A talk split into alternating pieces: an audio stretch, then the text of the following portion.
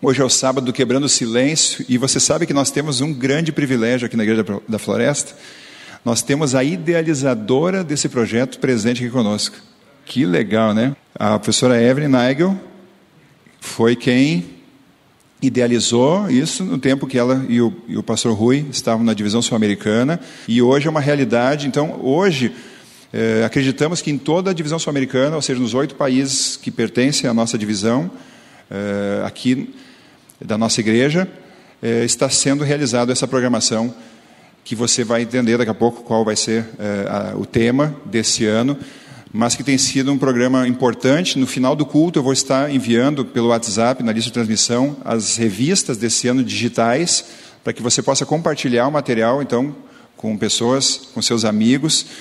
É, tema importantíssimo o desse ano e nós vamos começar a acompanhar isso a partir de agora. Ok, o título Quando a Máscara Cai, e nós vamos já abrir a Bíblia em Gênesis capítulo 6, por favor. Abra sua Bíblia aí. E antes de nós lermos o verso inicial, nós vamos fazer mais uma oração, como sempre fazemos, para que Deus abençoe e ilumine a mensagem o estudo que vamos fazer. Feche os olhos, por favor. Bom Deus, Obrigado porque já vivemos vários momentos aqui na igreja, abençoados por Ti, o culto das oito, a escola sabatina das crianças, a escola sabatina dos adultos, e agora estamos já na parte do sermão desse culto. E obrigado por cada, em cada momento fomos edificados, por estarmos na Tua presença, louvando, louvando o Teu nome. Mas agora que nós vamos estudar a Tua palavra e o tema importante, dessa manhã e desse ano do projeto Quebrando Silêncio, nós pedimos que o Senhor esteja realmente agindo em nós e que principalmente a nossa mente esteja disposta é, aprender e aceitar aquilo que o Senhor quer apresentar para nós. Nós oramos agradecidos em nome de Jesus. Amém. Amém. Abra sua Bíblia então em Gênesis capítulo 6, versículo 13, por favor. Aonde a Bíblia diz assim: Então disse Deus a Noé: Resolvi dar cabo de toda a carne, porque a terra está cheia de violência, da violência dos homens, eis que os farei perecer juntamente com a terra. É interessante que esse texto, essa mensagem, essa fala de Deus, ela acontece eh, não muito tempo depois eh, da criação de um mundo perfeito, onde Deus criou todas as coisas em harmonia, e alguns séculos depois da criação, claro, veio a queda, nós sabemos, e Deus já expressa essa realidade, aonde ele tinha que dar cabo à, à humanidade, não, não totalmente, né, preservaria uma família para dar sequência depois é, à raça humana, mas fora essa família, todos os demais seriam extintos da face da terra. E o porquê, a explicação está no verso, porque a violência havia se proliferado e os homens estavam cheios dela em seus corações. Que coisa impressionante. O que o pecado faz, é, como ele pode influenciar a gente e levar o ser humano a se degenerar de tal forma onde Deus precisa recriar praticamente o mundo. Podemos dizer que após o dilúvio houve uma recriação, tanto da raça humana como da, da própria estrutura da terra, por causa da corrupção do coração humano. Nós vamos ver algumas informações importantes agora, eu queria que você atentasse aqui para o que vai estar sendo projetado. A violência, ela tem estado presente ao longo da história da humanidade. E no atual mundo pós-moderno, nós acompanhamos isso diariamente, não é diferente. Mas hoje eu quero falar de uma violência bem específica, ok? Vou tentar ampliar um pouquinho, mas de forma mais específica, vamos falar sobre feminicídio, ok? O que, que vem a ser isso? Em todo o mundo, mais de 50 mil mulheres são assassinadas anualmente, simplesmente por causa do papel que exercem em sua condição de mulher. Perceba os dados: 50 mil mulheres morrem anualmente por alguns motivos e, em algumas situações simplesmente por serem mulheres. O feminicídio tem como origem a violência doméstica e familiar e ou menosprezo ou discriminação à condição de mulher. No Brasil, o feminicídio ocupa o quinto lugar no ranking mundial de mortes contra mulheres e violência doméstica, ou seja, estamos na ponta de uma tabela bem negativa, infelizmente. Apenas outros quatro países no mundo inteiro estão à frente do Brasil nessa questão tão delicada, tão triste. 70% dos homens que praticam atos violentos presenciaram violência na infância, ou seja, contemplaram esse quadro e reproduzem depois na sua fase adulta. E esse tipo de convivência faz com que incorporem, naturalmente, um padrão de violência em suas relações afetivas. Outras pesquisas mostram que algumas vezes o perfil do agressor é de pessoa normal, cidadão de bem, ou seja, aquela pessoa que você olha e pensa assim, puxa, pessoa bacana, um camarada legal, mas infelizmente em alguns momentos eh, se revela uma postura diferente. Quanto à idade dos agressores, os dados apontam que desde adolescentes até idosos podem agredir. A faixa etária não é algo determinante na questão da violência contra a mulher. A maioria é sem antecedentes criminais e pouquíssimos possuem histórico de doença mental. Percebam, né? O feminicídio é um crime de ódio. Esse tipo de ódio se espalha pelo mundo moderno e alcança o cidadão comum e ocorre, na maioria das vezes, no contexto da relação de um casal. Infelizmente, alguns homens passam uma boa imagem na sociedade, mas na intimidade do lar a máscara cai e revela o que realmente está dentro do coração de cada um deles. De onde vem a violência humana? Essa é a grande questão. E agora nós, vamos, nós vimos alguns dados sobre esse problema, que é real, na nossa sociedade como um todo, nós vimos que é um problema é, da humanidade, mas a questão é de onde vem, e naturalmente nós vamos concluir depois como podemos atenuar e melhorar isso, ou resolver isso. De onde vem a violência humana? Gênesis, vamos voltar só um pouquinho, capítulo 4, nós vamos ver a partir do versículo 1. Gênesis 4, a partir do versículo 1, nós vamos ler até o versículo 8 ok? Uma história bem conhecida, mas ela introduz bem essa questão da origem da violência, vamos dizer assim, na humanidade. Gênesis 4, verso 1, eu começo e vamos na sequência até o versículo 8. Coabitou o homem com Eva, sua mulher, esta concebeu e deu à luz a Caim. Então disse: Adquiri um varão com o auxílio do Senhor. Você já deve ter escutado o que eu vou falar agora, mas para reforçar, eh, esse versículo foi mal traduzido na verdade, ele terminaria assim: adquirir um varão, o Senhor. Ok? A expectativa de Eva é que já o primeiro filho fosse aquele redentor que foi prometido no versículo 15 de Gênesis 3, que é a primeira promessa redentiva, ou de salvação, ou de solução para o problema do pecado. Ok? Então, essa era a expectativa de Eva quando ela vai ter o seu, quando ela tem o seu primeiro filho. Mas aí na sequência, depois deu à luz a Abel, seu irmão. Abel foi pastor de ovelhas e Caim lavrador. Verso 3: Aconteceu que no fim de uns tempos, trouxe Caim do fruto da terra uma oferta ao Senhor. Abel, por sua vez, trouxe das primícias do seu rebanho e da gordura deste. E agora o que aconteceu? Agradou-se o Senhor de Abel e de sua oferta, ao passo que de Caim e de sua oferta não se agradou. Irou-se, pois, sobremaneira Caim e descaiu-lhe o semblante. Verso 6: Então lhe disse o Senhor: Por que andas irado e por que descaiu o teu semblante? Verso 7: Se procederes bem, não é certo que serás aceito? Se todavia procederes mal, eis que o pecado jaz à porta. O seu desejo será contra ti, mas a ti cumpre dominá-lo. E finalmente o verso 8, agora o resultado de tudo isso. Disse Caim a Abel, seu irmão: Vamos ao campo. Estando eles no campo, sucedeu que se levantou Caim contra Abel, seu irmão, e o matou. Esse quadro aqui é impressionante porque, como eu disse, se lá na narrativa do dilúvio, onde nós lemos o, o verso inicial, ali de Gênesis 6, já haviam se passado alguns séculos eh, da criação e da queda, e a gente já se impressiona com o estado que a humanidade estava. Imagina agora aqui, porque era muito recente tudo, a própria criação, a própria queda, e nós já temos o primeiro homicídio. E percebe que contraste, aquele que Eva esperava que fosse o redentor da humanidade se torna o primeiro assassino, na verdade. Que coisa terrível. E para a gente ter uma noção de quão doloroso deve ter sido esse incidente de Caim matando Abel, quando nós lemos é, o livro Patriarcas e Profetas do Espírito de Profecia, e nós lemos que Adão e Eva sofreram quando viram a primeira folha cair de uma árvore como resultado do pecado. Isso trouxe dor ao coração deles. Imagina a dor que eles não sentiram quando um filho foi morto pelo próprio irmão. Infelizmente, hoje, com o passar do tempo, e estamos tão acostumados já, ou, ou contemplamos esse tipo de situação eh, com tanta frequência que a gente já quase não sente, a gente só fica impactado assim quando uma notícia diz que morreram milhares. Aí a gente. É terrível como a, a mente da gente vai se acostumando com essas coisas. Mas para eles era a primeira vez que eles presenciavam isso. Eu imagino também que o, sofrimento deles, quando foi é, morto o primeiro animal inocente por causa do pecado deles, e aqui entra toda a questão é, que envolve é, o crime de Caim contra Abel, por quê? Você deve estar perguntando, mas por que, que houve aqui que Deus não se agradou com a oferta de Caim? Ele não levou, afinal, alguma coisa para Deus? Sim, levou, não havia nenhum problema em si com a oferta, mas era a oferta certa no momento errado.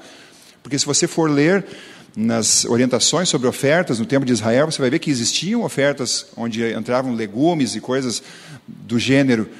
Mas quando a oferta tinha que ver com redenção, ela tinha que ter o sacrifício, uma vida tinha que ser sacrificada, sacrificada porque ela, essa oferta simbolizava o que Jesus faria pela humanidade no futuro.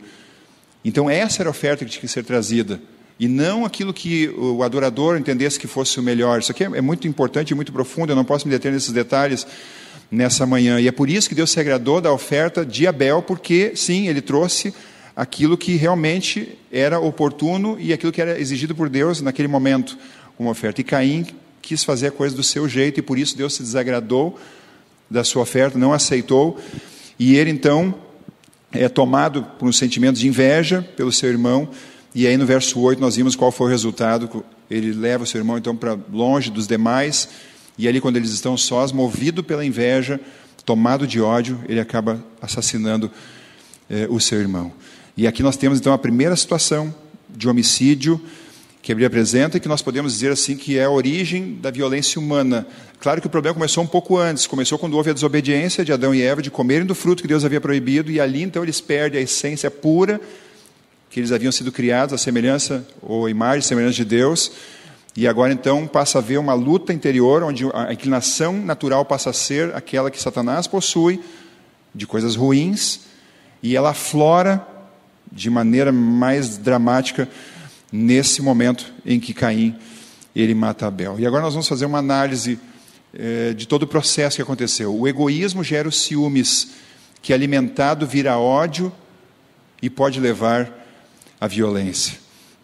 Isso acontece porque o ciúme agrega um complexo de sentimentos como posse e baixa autoestima, gerando insegurança e desenvolvendo um desequilíbrio entre o desejo entre o desejo e a posse. Uma coisa que eu sempre costumo dizer aqui para vocês é que nós não tem coisas que não tem como nós evitarmos que aconteçam na nossa condição afetada pelo pecado nós não temos como evitar alguns sentimentos diante de algumas situações. Nós podemos evitar reações eh, externas, nós podemos evitar que saiam as palavras, ok? Mas o que nós sentimos, nós não temos como controlar. Quando vemos algo, quando alguém nos diz algo, quando alguém faz algo, naturalmente dentro de nós acontecem algumas reações. E algumas delas são bem fortes até. Mas a gente pode até não exteriorizar, mas elas estão ali. Isso não tem como evitar. Mas o que nós podemos evitar é que esses sentimentos eles acabem aflorando e se tornando em atos e principalmente atos de violência. Agora essa é a questão que nós vamos entrar agora. O que podemos fazer para controlar a violência quando somos tomados de algum sentimento, como nós vimos aqui, eh, de inveja, de inveja que acaba gerando ódio e que poderá nos levar a fazer alguma coisa contra alguém. Como controlar isso? Como evitar que atos de violência sejam praticados eh, por cada um de nós, de maneira especial, aqui nós estamos vendo a questão dentro dos nossos lares, principalmente contra as mulheres. E nós vamos agora, na Bíblia, ir ao livro de João, por favor. Evangelho de João, no capítulo 3. Nós vamos ler o versículo 5 até o 7. A história é conhecida, a entrevista de Nicodemos, um homem importante de Israel nos tempos de Jesus. E ele procura Jesus à noite, ele, não, ele estava assim sendo atraído a Jesus, mas tinha ainda vergonha de assumir publicamente que via em Jesus alguém enviado por Deus, e por isso ele, ele descobre o lugar que Jesus habitualmente se retirava e lá ele procura Jesus para essa entrevista. Ele tenta começar ali fazendo um rodeio, fazendo uma média com Jesus. Jesus, sabendo a necessidade dele, vai direto no ponto. E aí, então, a partir do versículo 5 de João, capítulo 3, a Bíblia diz assim: Respondeu Jesus: Em verdade, em verdade te digo, quem não nascer da água e do espírito não pode entrar no reino de Deus. Verso 6: O que é nascido da carne é carne, e o que é nascido do espírito é espírito. E aí, o verso 7 finalmente conclui: Não te admires de eu te dizer, importa-vos nascer de novo. O que podemos fazer para controlar ou evitar a violência? O texto é muito claro. Nós precisamos nascer do Espírito, ou conforme concluí aqui o versículo 7, nascermos, aliás, é mencionado no versículo anterior, nascer de novo. Nós precisamos de um renascimento, de uma regeneração. É isso que faz com que nós controlemos nossos impulsos, que muitas vezes lutam para tentar aflorar. Nascer do Espírito. Eu quero compartilhar um outro texto com vocês que ele complementa esse aqui, ele está no livro um pouco à frente, agora na carta do apóstolo Paulo aos Romanos, no capítulo 8. Romanos capítulo 8, versículos 5 e 6, diz assim: Porque os que se inclinam para a carne cogitam das coisas da carne, mas os que se inclinam para o espírito, das coisas do espírito. Perceba agora o verso 6. Porque o pendor ou a inclinação da carne dá para a morte, mas o do espírito, o pendor ou a inclinação do espírito para a vida e para a paz. O que é ser inclinado para as coisas da carne? É ceder à inclinação natural que nós temos, ou que nós chamamos de natureza pecaminosa. Ok? Naturalmente, todos temos essa inclinação depois do pecado. A nossa tendência primária é querer ceder a ela, é fazer aquilo que o nosso coração egoísta deseja. Ok? E por que então a importância a necessidade de nascer do Espírito? Porque nascer do Espírito é passar a ter essa natureza inclinada para o mal subjugada, dominada. Ela vai estar presente, ela vai gritar para ter o domínio, mas se nascermos do Espírito, se o Espírito Santo passar a ser aquele que rege nossa vida, essa natureza ela vai ser subjugada e nós poderemos até ter algumas reações negativas diante de alguns quadros que se apresentam na nossa vida, mas por estarmos rendidos e dominados pelo Espírito Santo, elas serão controladas. Amém? Então podemos nos indignar com algumas coisas? Sim, acontece. Vem sentimentos ruins? Sim. Mas se o Espírito Santo é quem guia a nossa vida, ele vai controlar isso e isso não vai acabar se reproduzindo em atos de violência física ou verbal, ou seja, de que ordem for. Por isso a importância do nascimento no Espírito.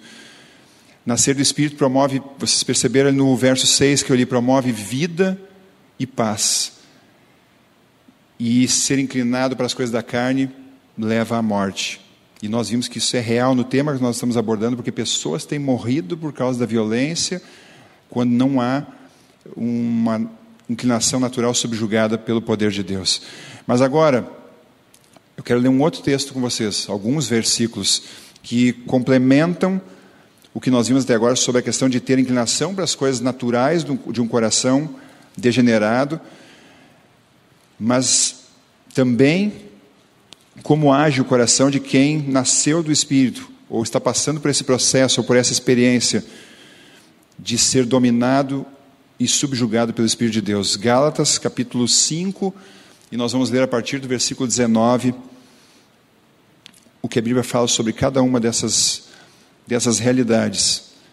Aquela que é natural em nós e aquela que passa a acontecer a partir de nós termos uma experiência com Deus, com a Sua palavra. Ok? Gálatas 5, a partir do verso 19. Diz assim: Ora, as obras da carne são conhecidas e são prostituição, impureza, lascívia, idolatria, feitiçarias, inimizades, porfias, ciúmes, iras, discórdias, dissensões, facções, invejas, bebedices, glutonarias e coisas semelhantes a estas, a respeito das quais eu vos declaro, como já outra hora ou outra hora vos preveni, que não herdarão o reino de Deus os que tais coisas praticam. O texto é claro, é objetivo, é direto que se esses elementos que acabamos de ler fazem parte da nossa vida, infelizmente, não temos como ir para o reino dos céus assim. ok? Mas mesmo no contexto que nós vivemos aqui na Terra, eles também, vocês viram algumas palavras chaves aqui daquilo que nós já analisamos na sequência. Você viu ali ciúmes no versículo 20, iras, invejas, tudo isso acaba desencadeando a violência. E tudo isso faz parte de um coração natural que nós temos, herdamos por causa do pecado. Agora, qual é a experiência que Deus deseja que nós alcancemos? O que Deus espera que realmente seja reproduzido na nossa vida quando temos uma experiência com Ele e quando nascemos realmente do Espírito? Porque você viu lá em João que a Bíblia fala sobre nascer da água e do Espírito. E aqui eu preciso falar uma coisa para você que está me assistindo em casa, você que está aqui presente. É, nascer da água, todo mundo sabe o que significa, é ser batizado, ok? Está aqui o tanque, quantas dezenas, centenas de vezes você viu pessoas entrando nesse tanque e passando por essa experiência. Mas se não for acompanhado do batismo do Espírito, não vai representar grande coisa o batismo. Se não é uma regeneração interna, o batismo na água é um simbolismo. Nós vamos ter alguns batismos agora nos próximos dias, vamos ter na Semana Jovem, vamos ter depois no Dia Desbravador, dia 12 de setembro, e é o momento alto da programação da igreja, é o momento mais feliz, mais vibrante da igreja.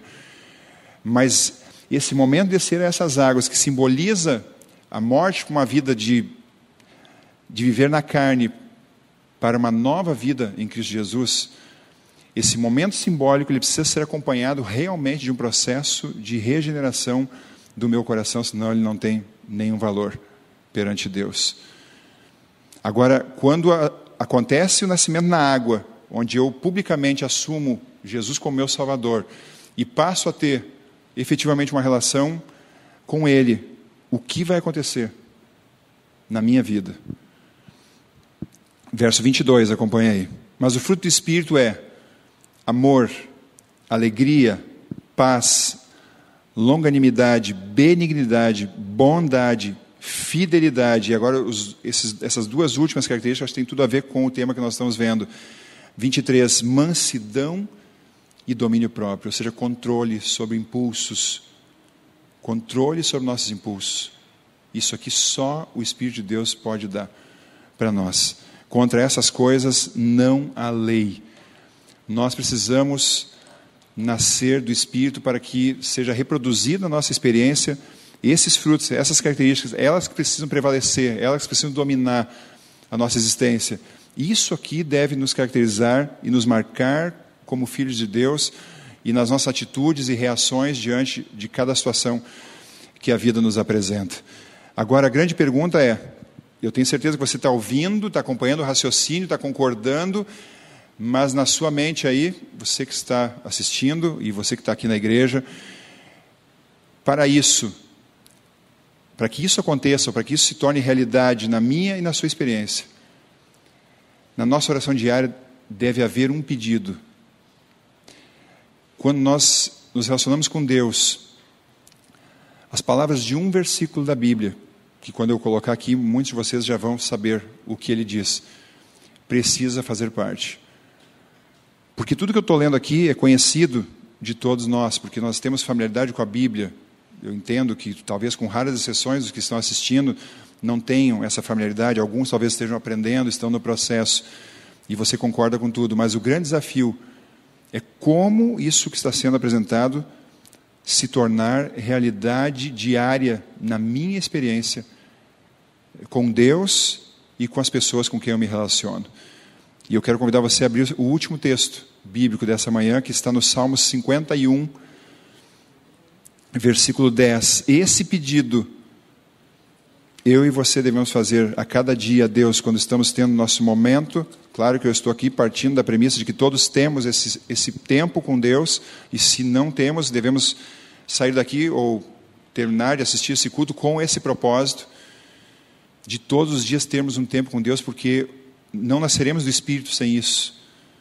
Nós não, isso não vem, não é lançado sobre nós sem nós pedirmos, sem desejarmos e sem gastarmos tempo com Deus pela contemplação, somos transformados.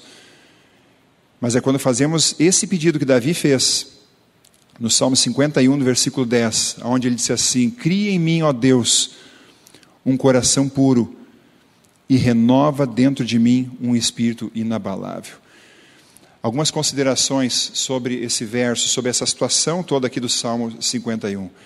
E talvez você vá se identificar com alguma coisa que eu vou dizer. É muito difícil para nós é, admitirmos quem realmente nós somos.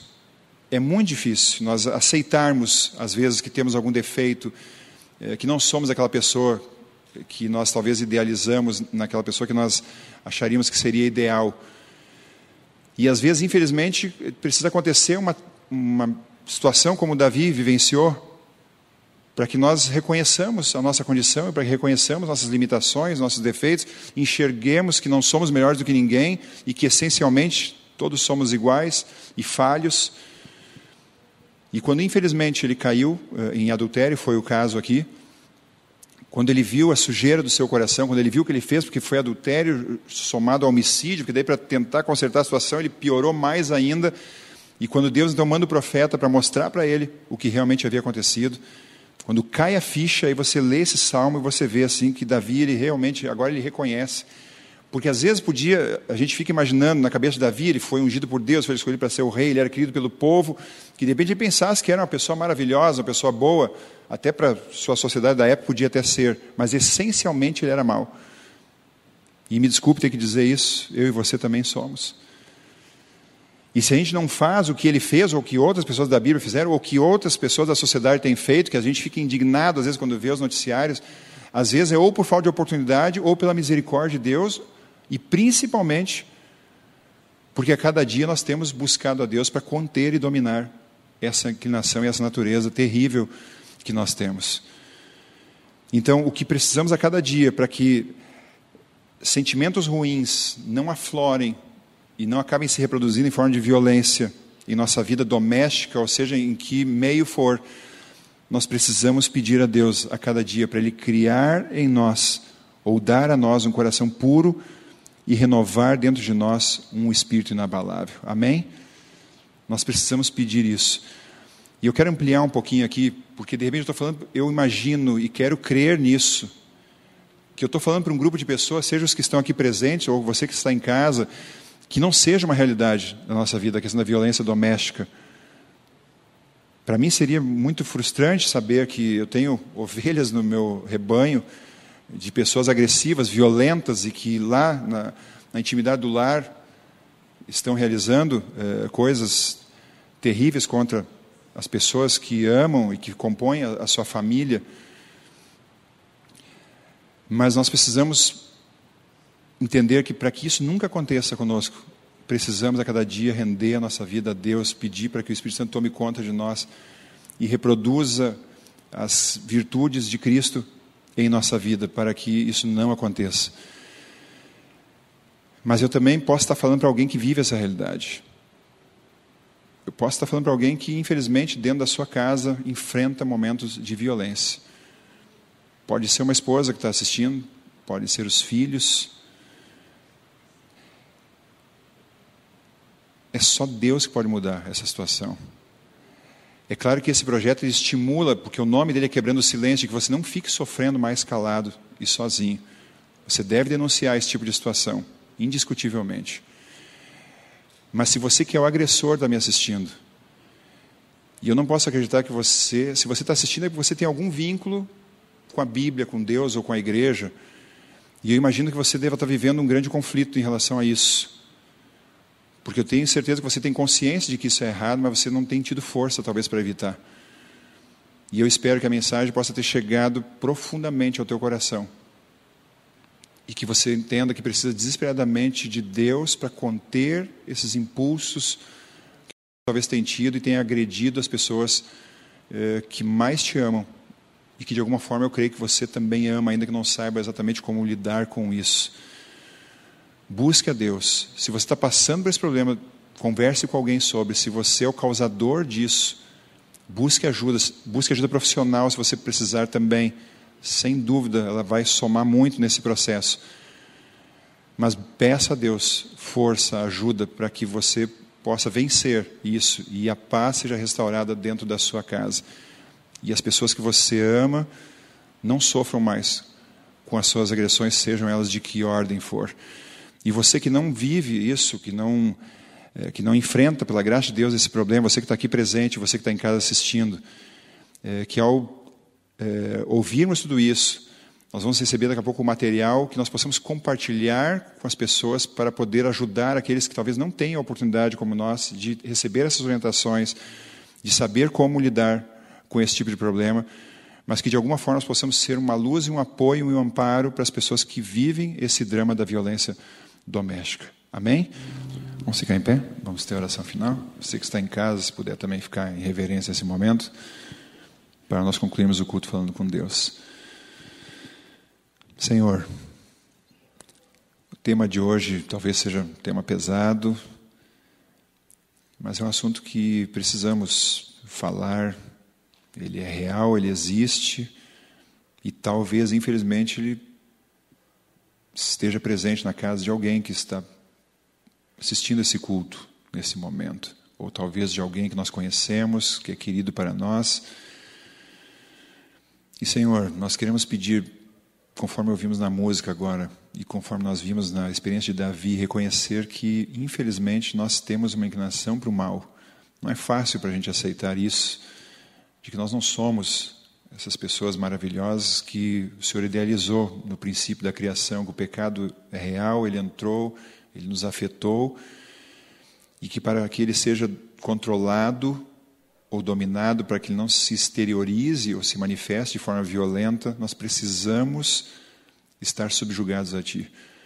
Nós precisamos ter uma vida de dependência de Ti, do Teu Espírito, para que o Senhor possa transformar tudo isso, que muitas vezes esse conflito que acontece dentro de nós, para que ele não se exteriorize, mas que saia de nós palavras e atos de amor, de bondade, por causa do Teu poder agindo em nós. Ajude-nos a te buscar a cada dia, para que realmente, onde estivermos, seja sempre promovido a paz, porque é isso que diz, quando, quando o Espírito está presente, ou quando somos nascidos dele, vai haver vida e paz, e que realmente nossa vida, nossas famílias, elas sejam promotoras da paz em todos os lugares. E se conhecemos alguém que vive a realidade que mencionamos nessa manhã, que de alguma forma o Senhor nos dê sabedoria para ajudar essas pessoas, essas famílias, essas mulheres, para que possam sair desse quadro e ter uma vida digna e feliz. Despede-nos agora com a tua proteção, nos dê um recente sábado feliz, tua companhia. Nós oramos agradecidos em nome de Jesus. Amém, Senhor. Amém. Deus abençoe você que veio aqui. Tenha um bom retorno para casa, um bom almoço. Você que está nos assistindo também, Deus te abençoe. Já deve estar, tá você já deve estar sentindo em casa o cheirinho da comida no forno. Os daqui não estão sentindo nem o cheiro ainda, mas vamos chegar lá. Deus abençoe a todos.